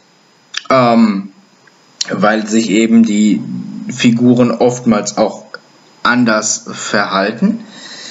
Ähm, und andererseits habe ich die Möglichkeit zu programmieren. Ähm, ich kann das Internet mit einbeziehen, aber ich muss es nicht. Und äh, darum, darum geht es mir halt, dass ich nicht unbedingt äh, immer nur gebunden bin ans Internet, sondern eben offline auch was habe. Und ähm, naja, der Roboter, der hatte beispielsweise wirklich nichts, was der out of the box gekonnt hätte. Der konnte programmiert werden, es war okay. Ähm, fand ich ja auch als solches ganz interessant. Ich hätte es aber auch ganz interessant gefunden, wenn der auch out of the box ein bisschen was gekonnt hätte. Äh, wie gesagt, darum ging es mir nicht, dass das grenzenlos sein sollte oder irgendwie wachsen sollte oder so. Nee, dass da irgendwann die Funktionalität ausgeschöpft ist, ist mir völlig klar. Äh, und dann hätte ich selber anfangen müssen. Aber ich hätte eben alle Wege offen gehabt. Und das war eben bei dem Roboter nicht. Der hätte auch irgendwann in der Ecke gestanden, weil ich vielleicht äh, keine Zeit gehabt hätte zu programmieren oder keine Lust. Deswegen ist das so, dass ich sage, ich möchte mir gerne ähm, naja, alle Lösungen halt offen halten und alle, alle Möglichkeiten. Und ich, äh, ich habe ja auch schon mal gesagt, ich bin ein bunter Mensch. Vielleicht ähm, ist das damit so ein bisschen erklärbar. Ich möchte äh, programmieren, ich möchte mich da reinhängen, aber vielleicht nicht dauerhaft und vielleicht nicht ausschließlich. Nee, ich möchte auch ein bisschen auf äh, Entdeckungstour gehen.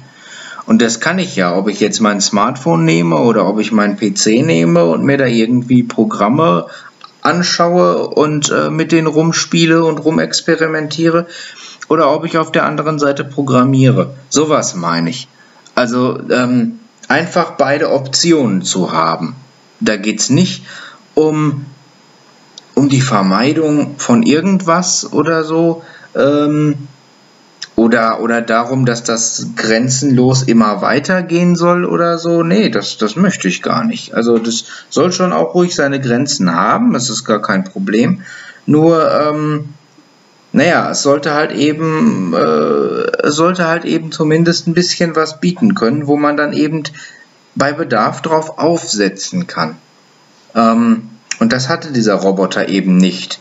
Da hätte ich von Grund auf was machen müssen ich wollte aber was haben, wo ich vielleicht drauf aufsetzen kann, wo ich sagen kann, okay, Funktionalität ist ausgereizt, ähm, reicht mir aber nicht mehr. Ich möchte jetzt gerne was anderes dazu programmieren, dass der was Neues kann. Ähm, und das, ja, ist im übertragenen Sinne das, was ich am PC hatte. Und das war zum Beispiel halt auch das, was der Aibo geboten hat. Ja, es gab die Software von Sony, die konnte out of the box schon eine ganze Menge, die konnte richtig viel. Äh, dann gab es, wie gesagt, Community-Programme, hm, die konnten auch teilweise richtig viel. Die haben auch richtige Betriebssysteme für das Ding quasi geschrieben. Aber auch mit äh, eigenen Funktionen wieder. Naja, und wenn du wolltest, dann konntest du halt das Teil eben auch an PC anschließen und programmieren. Aber Internet gebunden war der deswegen zum Beispiel nicht. Der hat mit USB-Sticks gearbeitet. Ähm, und das Gefühl habe ich so ein bisschen, ja, also zumindest habe ich das Gefühl, dass mir das so ein bisschen klarer geworden ist, äh, dass ich das im Grunde mit dem PC im übertragenen Sinne schon habe. Jetzt nicht in Form einer äh, ja, virtuellen Persönlichkeit oder eines virtuellen Tieres wie beim Aibo, aber äh, in anderer Form eben. Und das äh, hat mir die, diese Fahrt nach Bielefeld gezeigt. Ähm, ich möchte da gar nicht irgendwas ausschließen oder so. Darum geht es gar nicht. Da denkst du völlig falsch. Ähm, das beißt sich auch nicht. Das sind, das sind zwei Sachen, die, die parallel gehen sollen. Das, äh, ja. Hm. Ich, also, ich wüsste auch jetzt gar nicht, wie, ob ich es besser erklären könnte oder wie ich es besser erklären könnte. Aber äh, ich habe es ja versucht, zum Beispiel anhand des Spiels einfach mal zu, zu schildern.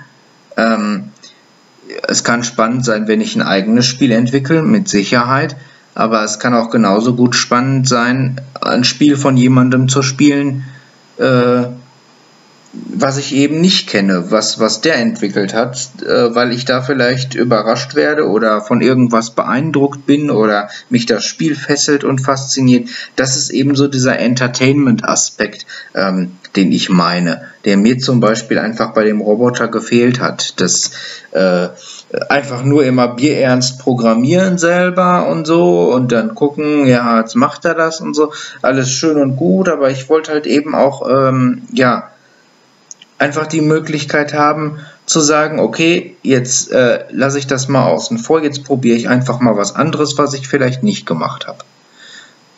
Wie gesagt, mit den Grenzen, die das hat, dass das eine statische Software ist, die ihre Grenzen hat, ähm, dass da vielleicht irgendwie ein paar Randomizer und so drin sind, die irgendwie ein paar Zufallsgeschichten mischen und so, das ist mir schon klar. Aber ähm, ja, mich ähm, das wäre einfach so eine, so eine Abwechslung, sag ich mal, gewesen. Ne? Das, darum darum geht es mir eigentlich hier. Vielleicht ist das, das Wort Abwechslung äh, äh, ähm, besser formuliert. Ähm, einfach die Möglichkeit zu haben, was programmieren zu können, aber es nicht, nicht, nicht gezwungen zu sein, das zu müssen. Ähm, und ja, was bei dem Aibo eben auch war, und das haben sehr, sehr viele Spielzeuge oder Kinderspielzeuge, sage ich mal, nicht, ähm, ihn tatsächlich intelligent erscheinen zu lassen, indem er einfach auf verschiedene Sachen, verschiedene Situationen, bestimmte Reaktionen ähm, gezeigt hat, ja, mit denen man vielleicht so gar nicht gerechnet hat. Und das habe ich ja manchmal bei Spielen durchaus auch. Ähm, ja, ich weiß nicht, ich weiß nicht, ob ich das erklären konnte oder ob du das so ein bisschen mehr eher verstehen kannst, was du, ähm, was ich meine. Ähm, ich erkläre es auch gerne nochmal. Ich meine, der Irgendwasser, der ist ja äh, für alles Mögliche da und ihr habt euch ja jetzt auch über viele Folgen über die DDR unterhalten, was mich jetzt auch äh, hinterher nicht mehr so interessierte. Da können wir das auch ruhig mal mit reinnehmen hier mit der Robotik.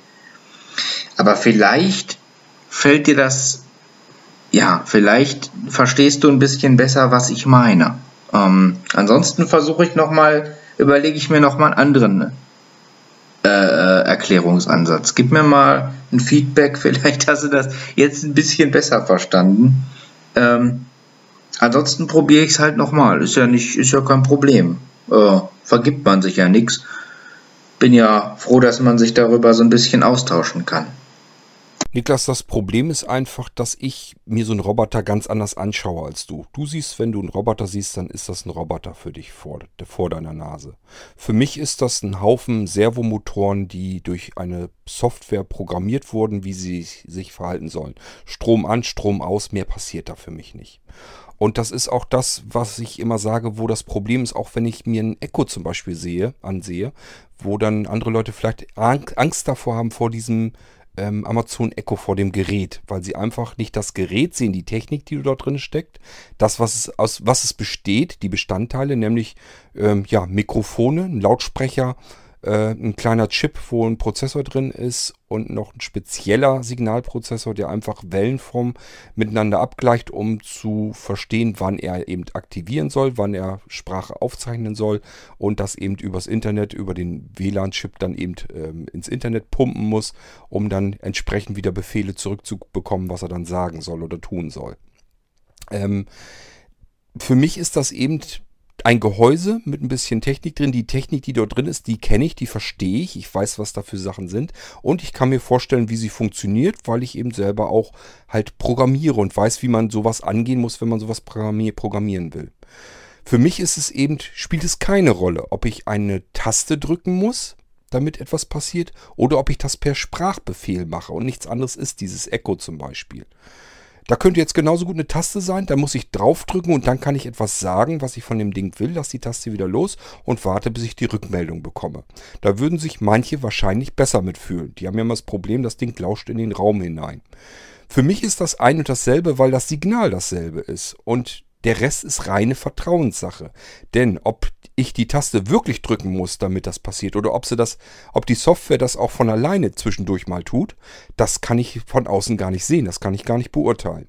Aber wie willst du das Menschen erklären, die diese, die dieses, diese Sichtweise einfach gar nicht haben, die eben nicht äh, sagen, das ist jetzt ein Stückchen Technik mit ganz viel Software dabei und eigentlich ist nur das eine reine Vertrauensfrage, wie diese Software programmiert ist, welche Funktionen da drin stecken und was sie eigentlich tun soll. Was dir an einem Roboter also intelligent vorkommt, ist für mich eigentlich nur ein Programm, was mit Zufallsroutinen bestimmte Unterroutinen abwickelt. Das heißt, dass ich einfach sage, okay, es ist eine Aktion passiert, ich muss darauf reagieren. Und in meinem Programm habe ich jetzt eigentlich nur noch, er soll, vielleicht hat er zehn verschiedene Unterroutinen, wie er auf diese Aktion reagieren soll. Reaktion. Es ist immer Aktion und Reaktion. Und ich kann jetzt einfach nur noch mir verschiedene Sachen herannehmen, beispielsweise einen Sensor, der vielleicht noch Licht misst, sodass ich im Dunkeln anders reagieren kann als im Hellen. Und den ganz letzten Rest mache ich dann einfach per Zufallszahl. Also ich einfach sage, ich lasse jetzt, wie so ein Würfel, den ich jetzt einfach eben einmal würfeln lasse, kann ich dann sagen, okay, jetzt ist eine 2 gewürfelt, jetzt gehst du in Unterroutine Nummer 2. Jetzt ist eine 4 gewürfelt, jetzt gehst du in Unterroutine 4. Mehr ist das nicht. Das hat für mich mit Intelligenz natürlich schon mal gleich gar nichts zu tun, sondern es ist letzten Endes nur ein Vorgaukeln von Intelligenz. So, für dich ist wie gesagt dieser Roboter ein in sich abgeschlossenes Teil, das du vor dir stehen hast. Für mich ist es nur ein Haufen Elektronik, die von Software gesteuert wird und das hat mit Intelligenz für mich nicht ganz viel zu tun. Deswegen habe ich einfach diesen, diesen Reiz auch gar nicht an dieser Sache, die du, den du da empfindest, weil das für mich was stinknormales ist, was ich auf alles Mögliche ausweiten kann. Und deswegen habe ich ja auch gesagt, wenn dir das mit dem Computer jetzt nicht reichen würde, wenn du sagen würdest, ja, Computer ist halt Computer, Roboter ist Roboter, das wäre was, was ich jetzt eigentlich sagen würde. Beim Roboter passiert nämlich etwas mehr, da passiert nämlich Mechanik. Da kommt ein Me die Mechanik mit ins Spiel und die hast du am Computer so nicht. Am Computer ist alles mehr oder weniger virtuell, es ähm, passiert alles nur in deiner Sprachausgabe auf der Breilzeile für Sehende auf dem Bildschirm. Aber das war's. Mehr passiert da nicht. Also deine unmittelbaren Sinnesorgane oder sowas können das wahrnehmen und äh, mehr passiert aber nicht. Beim Roboter passiert eben Mechanik und das ist eben die nächste Komponente, die dazukommt, die man mit einbinden kann. Und deswegen sage ich dir halt einfach, ähm, bist du mit einer Heimautomatisierung näher dran, weil du da Mechanik mit einbinden kannst. Und wenn es nur ist, dass du eine Taste drückst oder äh, ein Aktor eingeschaltet wird und dort irgendwas Elektrisches wieder einschaltet, dadurch kannst du eben das, die Mechanik mit ins Spiel holen, mit ins Boot holen, kannst damit auch eben herumprobieren. Nur, du musst es eben entweder selbst programmieren, komplett, das wäre der Fall bei der CCU-Geschichte, da hast du das Ding autark bei dir zu Hause Hause muss die Intelligenz sozusagen selber reinprogrammieren. Und Intelligenz ist in dem Fall einfach nicht mehr, als sich die verschiedenen Dinge vorzunehmen, äh, das davon abhängig zu machen. Und äh, dann kann das Ding eben von einer Situation abhängig machen, wenn eine Aktion passiert. Das ist dann die entsprechend zugesteuerte Reaktion. Damit kannst du das eigentlich programmieren. Ähm, oder auch beim Echo, dann brauchst du es eben nicht zu programmieren, dann ist es drinnen, dann ist es fertig und das kann dann eben auch entsprechend funktionieren von sich her. Das heißt aber nicht, dass es nicht programmiert sind, ist, sondern Programmierung ist die gleiche, nur du hast sie dann nicht selbst gemacht, sondern sie wird im Hintergrund gemacht von 5000 anderen Programmierern, die da eben ständig dran rumfummeln und somit ähm, wirkt das dann nochmal irgendwie ein bisschen anders, weil sich das Ding immer ändert, ohne dass du was dazu beigetragen hast. Das sind so die Möglichkeiten, die man hat. Und wie gesagt, ähm, dass dich das stört, dass das Ding autark allein nicht funktionieren kann, jetzt das Echo, ähm, habe ich verstanden. Das habe ich völlig begriffen. Nur ich habe dir halt gesagt, das Ding kostet 50 Euro das ist mir in dem Moment doch dann scheißegal. Du darfst dich jetzt nicht auf das eine Teil versteifen. Du kannst ja deswegen trotzdem die CCU machen. Die 50 Euro wirst du mir nicht erzählen können, ähm, dass die dich jetzt irgendwie stören oder umbringen werden oder sonst irgendetwas. Das Ding kannst du ja ergänzend dazu nehmen. Und wenn es dann Internet nicht funktioniert, dann weißt du einfach, okay, das Echo funktioniert dann halt nicht. Das ist doch egal. Dafür habe ich meine 50 Euro dann investiert. Das ist doch, wir haben doch Geld schon für viel Schlimmeres ausgegeben, für viel Sinnloseres und Unnützeres. Also es war halt für mich ein Gedanke, wenn du irgendwie was möchtest, mit dem du herumexperimentieren kannst, was intelligent auf dich reagiert, dann kommst du mit dem Echo ohne dein Zutun am weitesten und mit deinem Zutun kommst du mit der CCU am weitesten. Ähm, das Ganze mit dem Computer zu vergleichen geht deswegen nicht so richtig, weil so ein bisschen die Intelligenz fehlt und vor allen Dingen es fehlt die komplette mechanische Komponente. Und die kannst du dir mit den anderen Sachen so ein bisschen herbeizaubern. Das ist, da kommst du einfach einen Schritt weiter, als du am Computer verfügbar hast. Das ist das Einzige, was ich dir versucht habe zu erklären eigentlich an der ganzen Geschichte. Dass du mit dem Computer Programme äh, ausführen kannst und selber programmieren kannst, ist ganz klar. Da brauchen wir uns nicht drüber zu unterhalten. Wenn dir das ausreicht, ist in Ordnung, aber wenn nicht, wenn du einen Schritt weiter gehen möchtest, wenn du einfach das Gefühl haben möchtest, da sitzt noch mehr eine Intelligenz dahinter, dann kommst du ohne Zutun mit dem Echo ein Stückchen weiter und mit Zutun, dass du sagst, okay, ich tue mir das jetzt mal an, ich will programmieren, habe jetzt aber keine Lust, eine intensive Programmiersprache zu lernen, sondern will jetzt gleich sofort irgendwie einen Erfolg sehen, kommst du mit der CCU äh, weiter, weil halt deutsche Programmiersprache ist, relativ einfach erlernbar und schnell gemacht. Und da kannst du eben deine mechanischen Komponenten, Sensoren und so weiter, kannst alles mit einbinden, kannst Dinge voneinander unterschiedlich abhängig machen, kannst zufällig noch was mit einplanen und so kannst du mit den Sachen vernünftig arbeiten, kommst dem Ziel meiner Meinung nach am weitesten, jedenfalls weiter, als wenn du einfach nur einen Computer benutzt. Das hat mit Robotik eigentlich dann nicht ganz viel zu tun. So, das ist das, was ich nochmal dazu eben loswerden wollte. Vielleicht verstehst du es dann besser, was ich damit meine.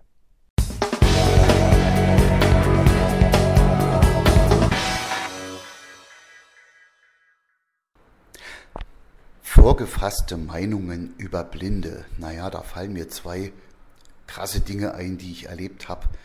Das eine war im Krankenhaus.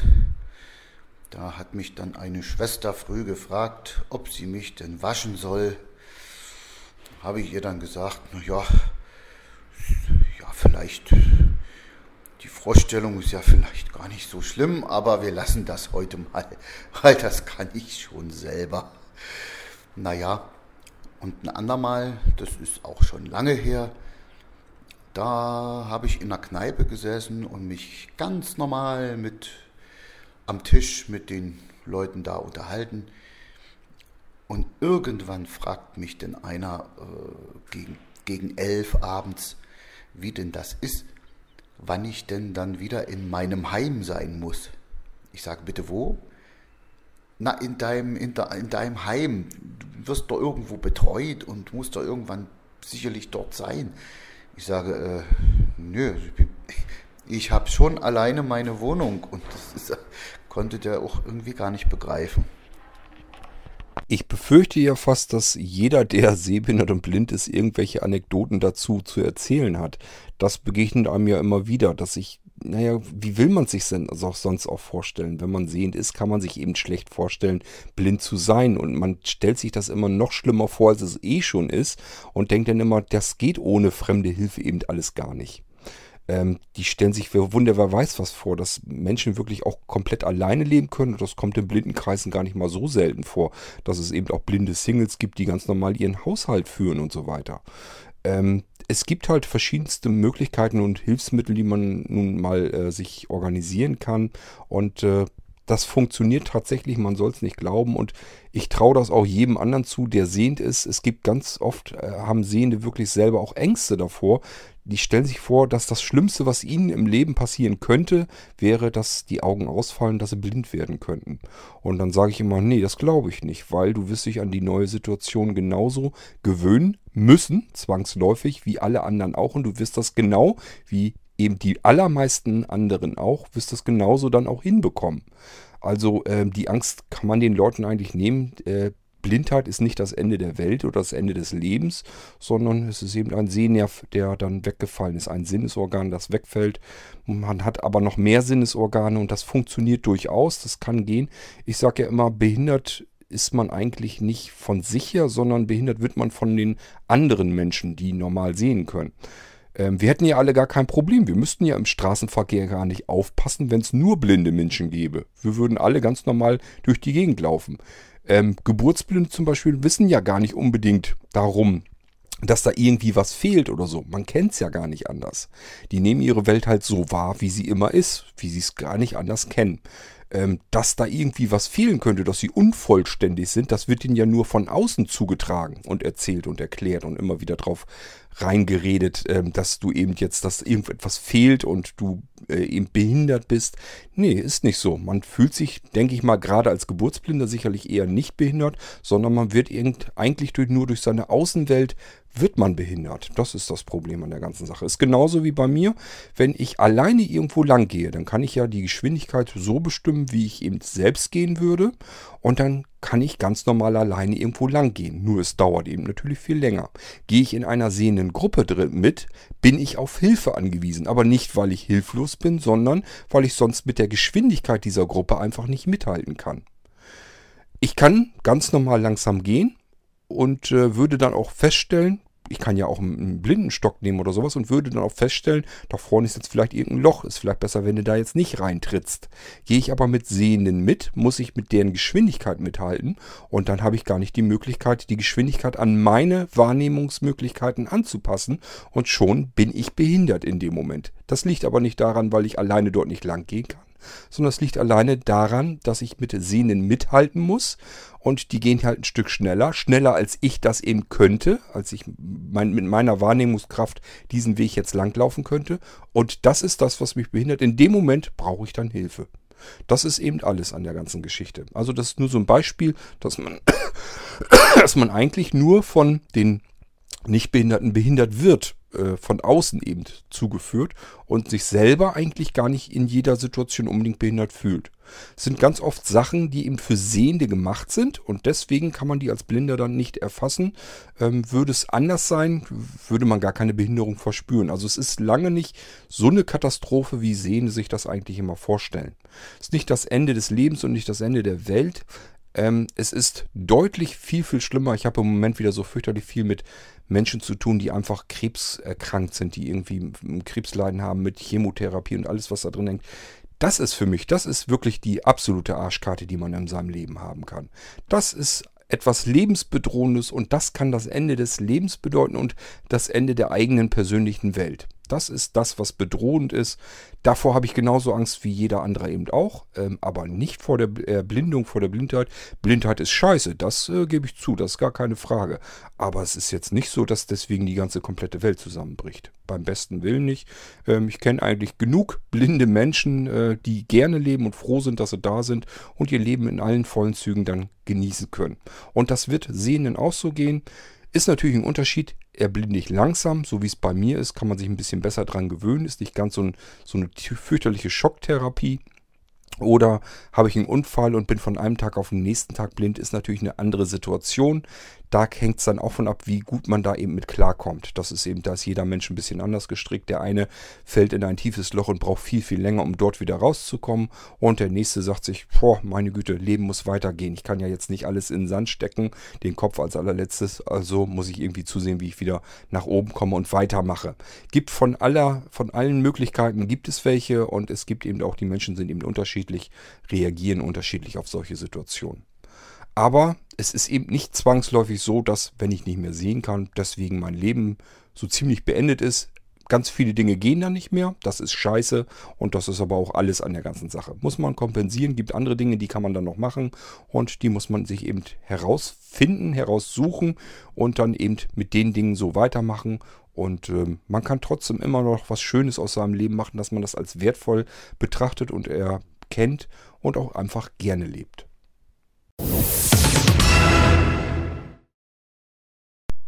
Na okay, wir sind ja schon wieder fast an anderthalb Stunden dran. Ähm, ganz viel fehlt da nicht mehr. Ich suche euch gleich noch wieder einen C64-Titel heraus und dann soll es das mit der heutigen U-Folge wieder gewesen sein. Ist dann doch ein bisschen länger geworden, als ich dachte. Ich hatte eigentlich so vor, ungefähr vielleicht ein Stündchen oder so zu machen. Nicht ganz.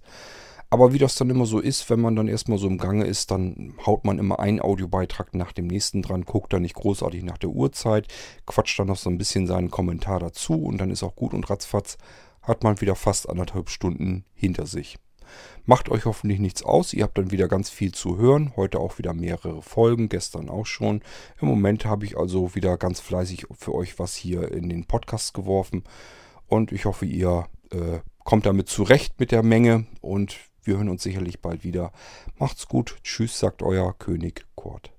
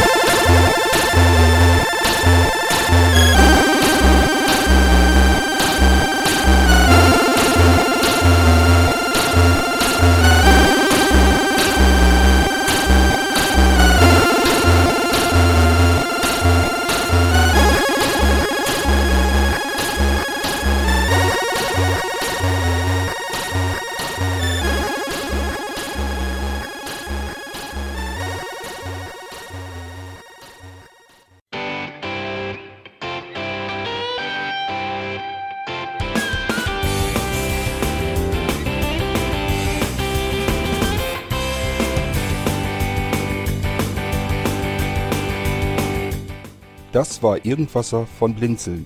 Wenn du uns kontaktieren möchtest, dann kannst du das gerne tun per E-Mail an podcast.blinzeln.org oder über unser Kontaktformular www.blinzeln.org. Blinzeln schreibt man in unserem Fall immer mit einem D in der Mitte. Wenn du möchtest, kannst du uns sehr gerne auch einen Audiobeitrag auf unseren Podcast Anrufbeantworter sprechen. Der hat in Deutschland die Telefonnummer 05165 439 461. Und wenn du uns aus dem Ausland anrufen möchtest, dann ersetze einfach die erste 0 gegen die 0049 für Deutschland. Wir bedanken uns für dein Interesse und freuen uns schon darauf, wenn du auch beim nächsten Mal wieder mit dabei bist.